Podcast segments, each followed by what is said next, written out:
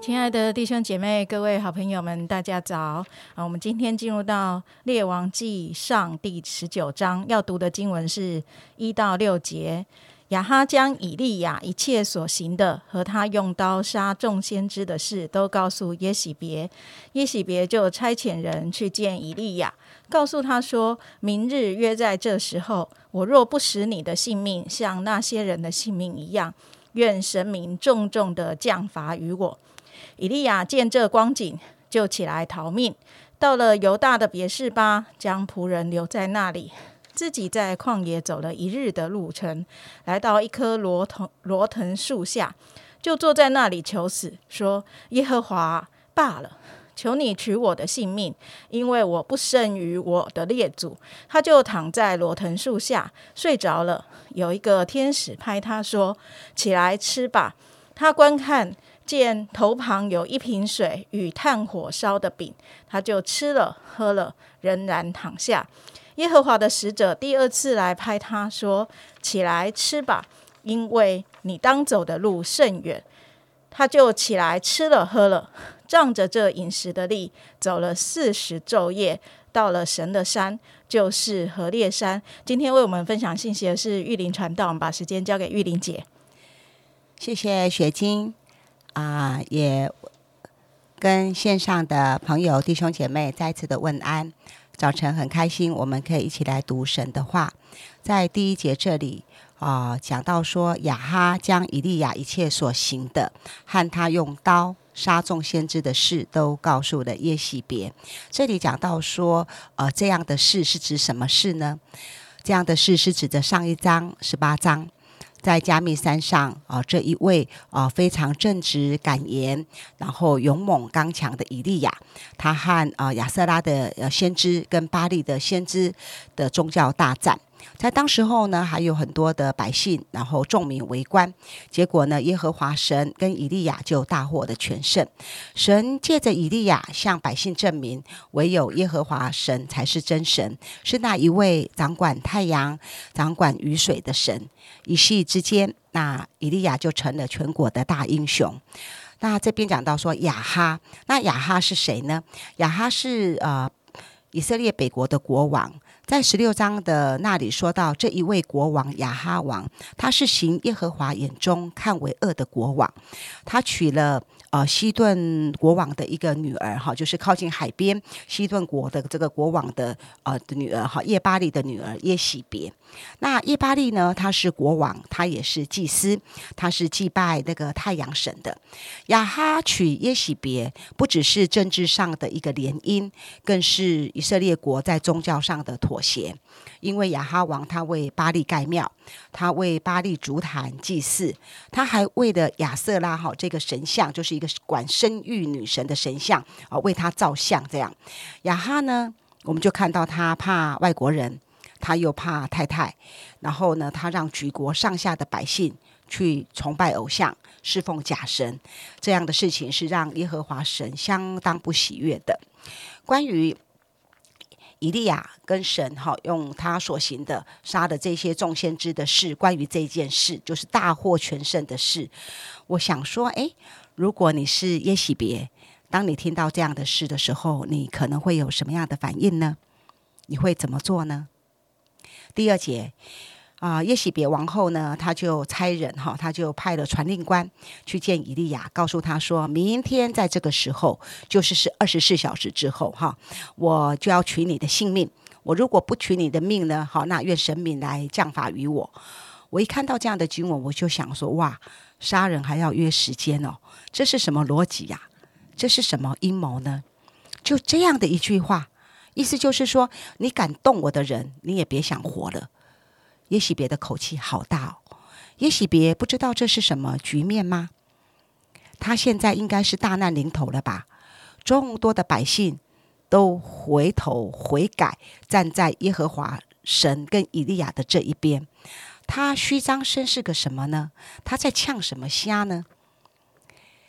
他为自己争取这二十四小时，他要做什么呢？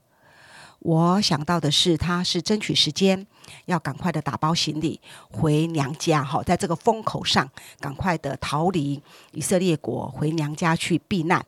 那甚至可以看看能不能请他的国家的大佬，因为他们是航海的国家嘛，能够请他们的大佬来运用他们的这个航海的技能技术，能不能给他安排？好，我相信在航海港的话，应该港口啊、渔港很多，能不能帮助他连夜，然后搭船出海出国去？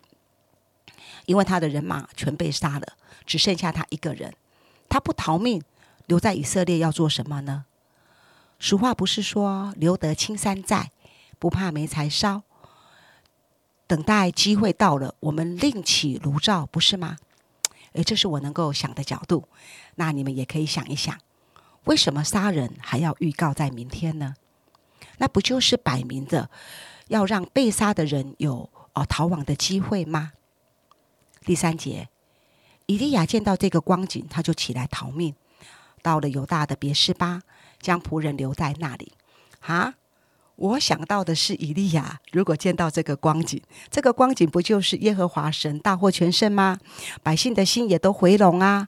那这个光景，我们不是应该起来，呃呃，急起直追吗？我们应该要呃乘胜追击，不是更好的时间吗？如果我们不呃乘胜追击，然后让这个耶喜别王后她有时间啊，可以呃逃亡出境，那以后就更难抓到她了啊！那这个耶喜别王后，她为自己争取二十四小时，她要潜逃出国啊。那我们应该连夜的就冲入王宫，不是吗？诶，我就在想，要逃命的人不是应该是耶喜别吗？怎么会变成以利亚呢？耶喜别呢，虚张声势，他恐吓威胁的话，竟然让以利亚像泄了气的貔貅。一时之间，以利亚却成了狗熊。他变成一个夹着尾巴要绕跑的人了。昨天的豪气阴风呢？昨天的信心勇气呢？在这刹那间，全部都烟消云散。不要了，不玩了，要离开了。我在想，如果伊利亚能够再坚持一下，就差这么一步路，赶快的去追赶耶喜别。是不是局面会改观呢？在我侍奉的岗位上，我也曾有过像类似以利亚这种情况。我的头脑、我的理性明明知道该跑的、该怕的、该躲的不是我，但是在我心情的感受里，我却是想要逃跑、想要离开，我却是啊不想要再多奋战一回合。我一点都不想要再坚持下去，我不想了。伊利亚不止逃离北国，他还继续的往南走，走到南国的边界别是巴。之后，他就和他的仆人、他的伙伴分手了。他一个人在旷野里面走了一日的路程，他深入了边区，在无人的旷野漫无目的的走了一天，来到一棵罗藤树下。心灰意懒的就坐在那里求死，他想要死，他跟神说：“罢了罢了，算了，够了，你取我的性命吧，因为我没有办法挽回局面，我是一个 loser，我是一个失败者，因为他不领情，他不悔改，他不受教。”这样的话，让我们体会到以利亚是何等的心灰意懒，他对服饰、对生命了无动力。他的灵里是如此的低潮，他心力衰竭。我不知道他为什么会这样，但我知道我也曾经这样。接着第五节，他就躺在罗藤树下，身心俱疲，睡着了。为什么在十八章他当了一天有信心的大英雄？甚至在那个之前三年的饥荒里面，他的生命被神磨塑，好不容易层层的被上帝见证起来的见证，这样的神仆人，这样的神的先知，到了十九章这里，他却想要变成了一个想要去死的一个大狗熊呢？怎么会耶喜别的一句话就把他打倒，让他吓得要逃跑？他也不想服侍了，他对自己的服侍心灰意冷，他还想要自杀。真的让我们百思不解，也觉得有够夸张。但有时候我们是不是也是这样呢？在我们的童工群里面，我也遇过类似的童工；在我们的小组长群里面，我也遇见类似的童工。有一个情况可能是我们对这个对象，我们的服侍、我们的付出的结果，并不如我们所期待的。虽然众多的百姓都悔改、归向神、信靠神，但那一个，只有那一个，就是这一个，他没有折服，我们就夭折了。不领受、不受教，还反击我们，以至于我们就心灰意冷，我们产生了极度的倦。厌倦，不想做了，我不想再继续了。有一位天使起来说，他就拍拍他，然后让以利亚喝水，让伊利亚吃饼，然后他就仗着这个力量走了四十昼夜，到了神的山。这里让我们看到神对于一个心灰意懒、心灰意冷、害怕、想要逃跑的人，他的先知，他的仆人，第一。神没有接受他求死的祷告。第二，神没有指责他那个非理性的话，没有去纠正他。神整个就是体恤他，供应他，喂养他。第三，神还说你要走的路还很远，还很长。有时候觉得我们就是夭折了，但是神说不是的，你要走的路还很远，还很长。以利亚就仗着这样的力量，他走到神的山。他当面跟神问个清楚。今天的经文给我们很好的提醒：第一，是以利亚一开始的解读，他看见这光景，看见这一个人的否定、拒绝、拦阻、追杀，他就抹煞了整个群体所呈现之心之所向。这提醒我们，我们的服饰不会是人人满意的。我们要看，我们要放大那个回应神的、悔改的。感恩的人，还是我们就专注于那一个敌对我们、找我们麻烦的人的反应呢？我们是否可以再坚持一下，奋战一回呢？第二个，如果我们服侍的结果，我们所付出的结果不如我们所预期的，我们是不是也会跟神闹脾气？然后我不做了啊，我不来了啊，我不要了，我要离开了，甚至求死呢？神不希望我们用这种用闹脾气的方式来跟他反映我们的情绪。虽然他接纳我们，神给我们一个机会，就是当面向神问个清楚吧。好，我们谢谢玉玲姐给我们美好的提醒哈。呃，真的，嗯，其实从人的头脑来想，应该真的就像玉玲姐说的，应该会想要呃乘胜追击。可是没想到，就是因为那一个。那一个挫败，还有那一个呃死亡的威胁啊，可能就让我们灰心沮丧到极点，以至于甚至我们啊会放弃想要服侍神啊。我想我们的生命的侍奉过程当中，如果比较久一点的话，有时候真的会遇到这样的一个状况。不知道啊，在我们。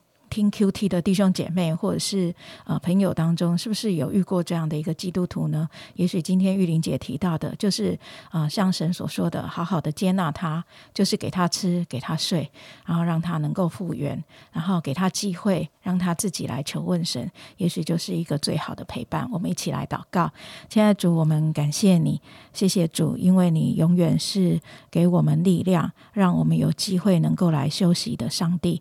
主啊，真的，你怜悯。我们各样的软弱，有的时候我们就是定睛在那一个，嗯，我们想要改变，可是却不可能改变的那一个人身上的时候，主啊，真的就让我们的心极其的枯干。主啊，真的帮助我们的眼光可以被提升。主啊，看见你所做的伟大工作，以至于我们的心可以紧紧的依靠你，可以重新的被坚固起来。主啊，真的，嗯。在世的日子还很长，主要愿你奇啊奇妙的那个引导跟扶持，帮助一切软弱的弟兄姐妹或是肢体能够重新的站立，也帮助我们啊遇到这样的弟兄姐妹或是啊有这样的一个光景的时候，我们可以安息在你的手中，可以等你自己啊使我们的力量复原过来，仰望你的恩典充满在我们的当中，让我们成为一个最好的陪伴者。祝福今天的生活，奉耶稣基督的名祷告。咱们